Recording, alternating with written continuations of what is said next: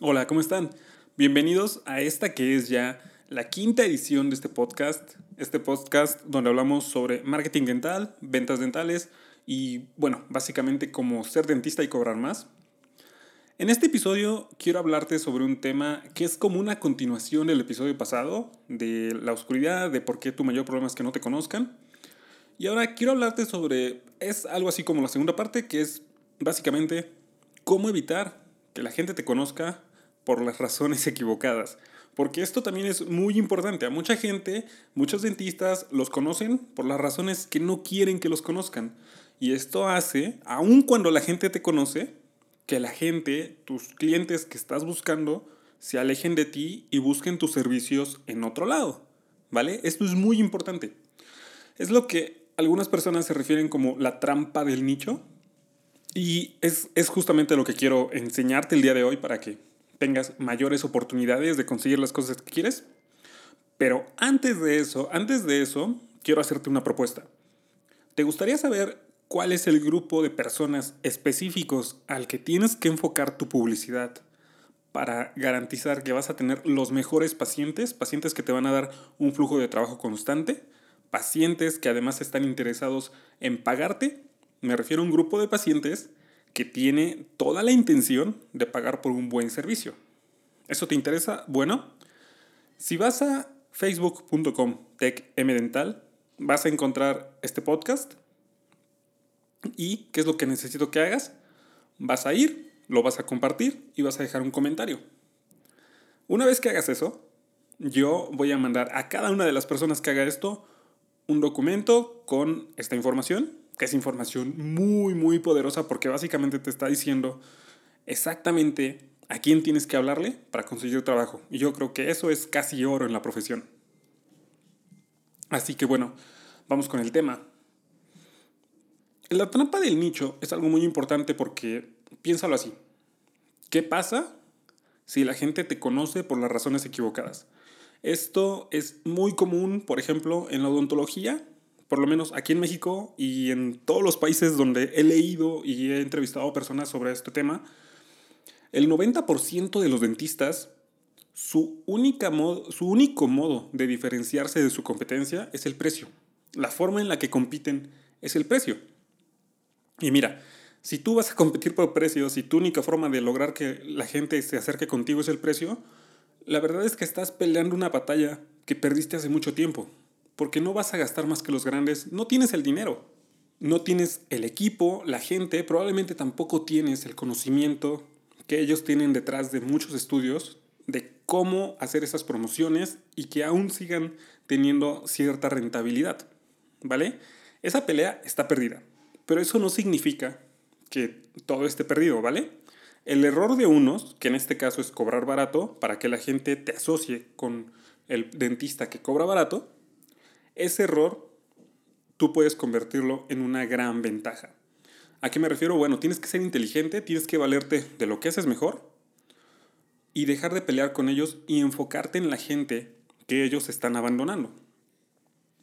En, en todos los mercados hay dos grupos de personas. Hay un grupo de personas que se van a comprar por precio, gente que lo único que le interesa es cuánto se va a gastar y cómo puede gastarse menos. Y también hay un grupo de personas que está dispuesto a pagar más porque valora y entiende que cuando está pagando más está recibiendo algo mejor. En el primer episodio, me parece, te hablé de mi amigo Gerardo. Mi amigo Gerardo fue al dentista y nos comentó, oye, ¿qué tan buena es una resina? ¿Qué hace? ¿Qué es? No entiendo. Le respondimos las dudas de qué era una resina, por qué, cuál era la diferencia entre una corona metálica o una incrustación normal, así de las que ponen en el consultorio. Cuando le preguntamos, pero ¿por qué cuál escogiste? Él nos dijo, e, e, escogí la más cara porque pues era la más cara y si es más caro es mejor. ¿Ok? Tú quieres este tipo de pacientes. ¿Por qué? Porque cuando te estás enfocando en los pacientes que les preocupa el precio, también de repente te estás enfocando en los pacientes que 8 de cada 10 pacientes que llegan a tu consultorio no se quedan a, a terminar el tratamiento o lo empiezan y no lo terminan. Y esto, si eres una persona que tiene problemas con sus pacientes, lo vas a entender muy bien. ¿Vale? Son personas que llegan, preguntan y se van. En cambio, cuando te enfocas en la parte de arriba, en la parte que está dispuesta a pagar, estás viendo que 8 de cada 10 pacientes van a volver, van a terminar su tratamiento y por lo tanto te van a recomendar. Hay una empresa estadounidense que tiene datos y dice que el retorno de inversión, es decir, la cantidad de dinero que vas a ganar por invertir en publicidad para enfocarte a los pacientes de arriba en lugar de a los que no quieren pagarte, es de 11 veces. Quiere decir que por cada peso que tú inviertas enfocándote en unos, vas a ganar 11 veces más que si te enfocaras en los otros. Ahora, esto es algo muy, muy importante que necesitas entender. Si de cualquier modo vas a hacer el trabajo de promoción, si de cualquier modo vas a, a, ponerte a pensar, a ponerte a trabajar para tener más clientes, para tener más trabajo, ¿por qué no enfocarte en la gente que te va a dar más resultados, mejores ganancias, grandes casos, clientes recurrentes? ¿Ok? Apuntar a los, tal vez a los pacientes que pueden pagarte mucho una sola ocasión, ¿es válido? ¿Se puede hacer?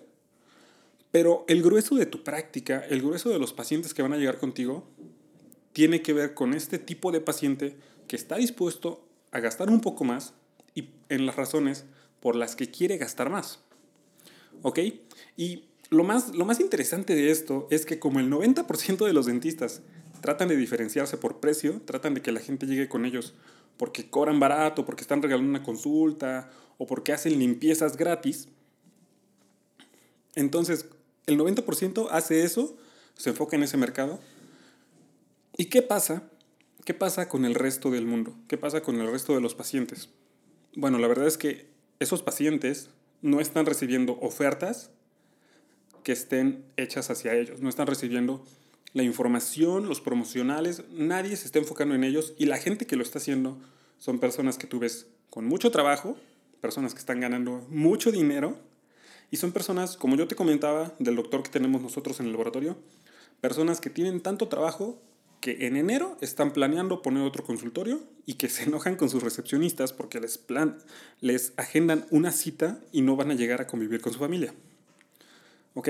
¿Qué clase de problema quieres tener tú? ¿Quieres tener el clase de problema donde tienes muchísimo trabajo que no puedes con él?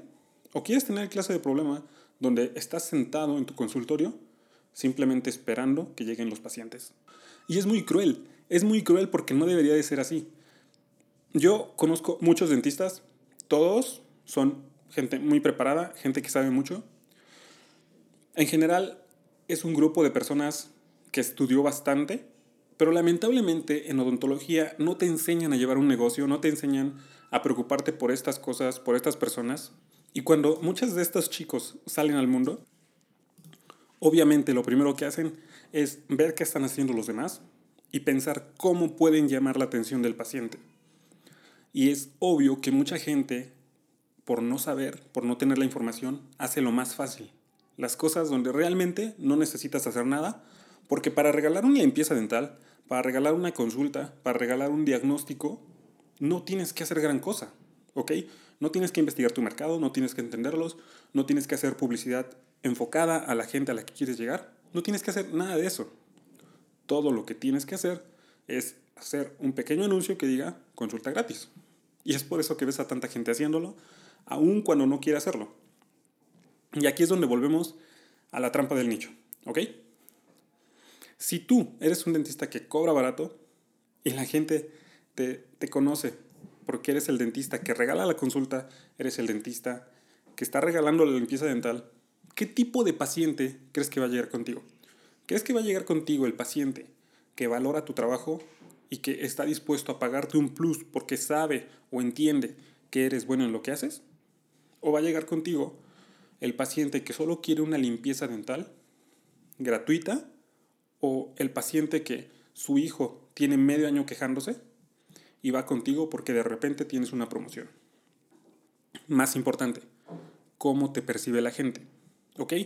Imagina que tú tienes, imagina que tú eres el paciente y llega contigo un amigo, un amigo que tiene un nivel económico más o menos alto, que es muy bien leído, es estudiado, es educado, tiene buenos valores. Imagina que tú conoces a dos dentistas, ¿A quién le vas a recomendar tú a este amigo? Al dentista, que cobra bien, que trabaja bien, que sabes que está bien preparado, que le da un respeto a su trabajo? ¿O al dentista que conoces porque hace cuatro semanas estaba regalando limpiezas dentales? ¿Entiendes el punto?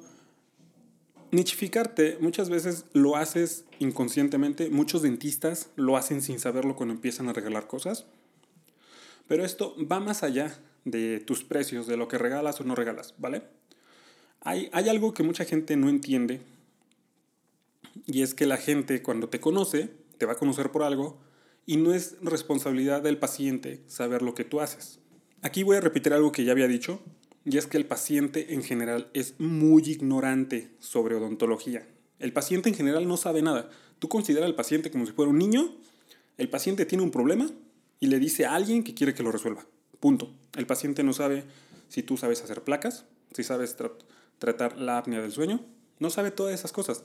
El paciente lo único que sabe es lo que tú le estás ofreciendo como servicio y generalmente lo que le haces. Pero si tú jamás educas a tus clientes, jamás educas a la gente que te conoce a tener una imagen como alguien que hace más, lo más seguro es que no te refieran esos pacientes.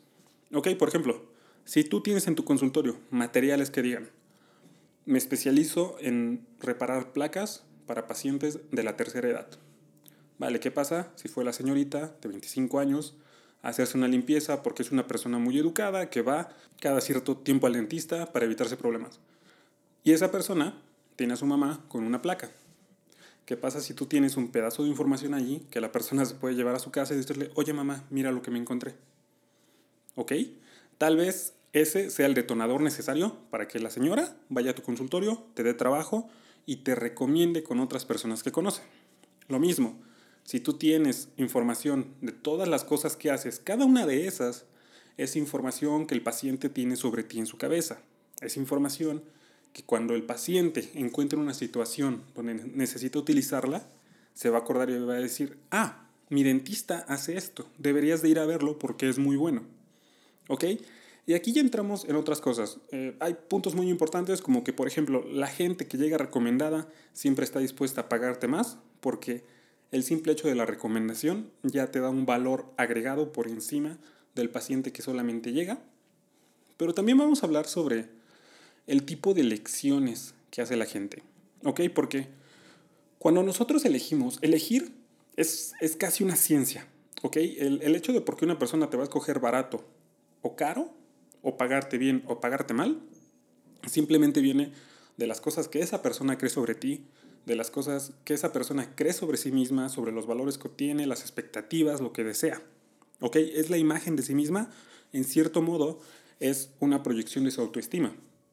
Si tú puedes alinear lo que haces, quién eres, tu mensaje, tu identidad con lo que ellos están buscando, no dudes, no dudes ni un segundo que vas a ser la primera opción. Pero ¿cómo haces esto? Bueno, ya hablamos de hablarles específicamente, de hablarles a sus necesidades. También tienes que hablarle a sus valores, a las cosas que a ellos les importan. Piensa, por ejemplo, qué le interesa a la madre de familia, cuál es su mayor preocupación, para algunas es el dinero, para algunas es que no tiene dinero, para otras hay un grupo que se preocupa mucho por la atención, la calidad, eh, el servicio que reciben sus hijos, porque son sus hijos. Yo tengo hijos, si tú los tienes o tienes sobrinos o tienes niños en tu vida que quieres mucho, lo vas a entender muy bien. Los niños generalmente son personitas que te hacen gastar más de lo que pensabas gastar en primer lugar. Y no porque tengan muchas necesidades, sino porque nos despiertan un instinto, ¿vale? Hay muchas de estas cosas que vamos a explicar más adelante de las que vamos a estar hablando, pero quiero dejarlo hasta aquí y quiero recapitular, ¿ok? Trampa del nicho, primero que nada, no hagas cosas que te pongan en la mente del paciente de forma que no quieres, que ahuyente a la gente que quieres atraer. Número dos, la gente tiene que tener una imagen de todo lo que haces no como un especialista en algo, no como la persona que hizo esto y solamente, porque tu paciente es ignorante de odontología, no sabe todo lo que hace un dentista. Tienes que darle la información. ¿Ok? Entonces, para recordar, si tú vas a facebook.com diagonal techmdental, buscas este podcast, pones un comentario en la parte del fondo de la nota donde lo voy a poner, pones, pones tu comentario, lo compartes, yo te voy a mandar un mensaje con el documento que dice cuál es el grupo, cuál es el grupo demográfico al que tienes que enfocar tus esfuerzos para tener mucho más trabajo, para tener pacientes que están dispuestos a pagarte y para tener pacientes que están dispuestos a recomendarte y a darte un flujo constante de trabajo. ¿Vale? Suena muy bonito, ¿lo es? Eh, yo voy a estar trabajando con este mismo grupo con mi hermano, voy a hacerle una propuesta a una doctora que conozco, porque bueno, hay que empezar a crear cosas también, ya, ya empezó el año hace algunos días. Y pues me despido con eso. Yo soy David, espero que te sirva mucho y pues nos escuchamos en el siguiente podcast. ¿Vale? Un saludo a todos y hasta luego.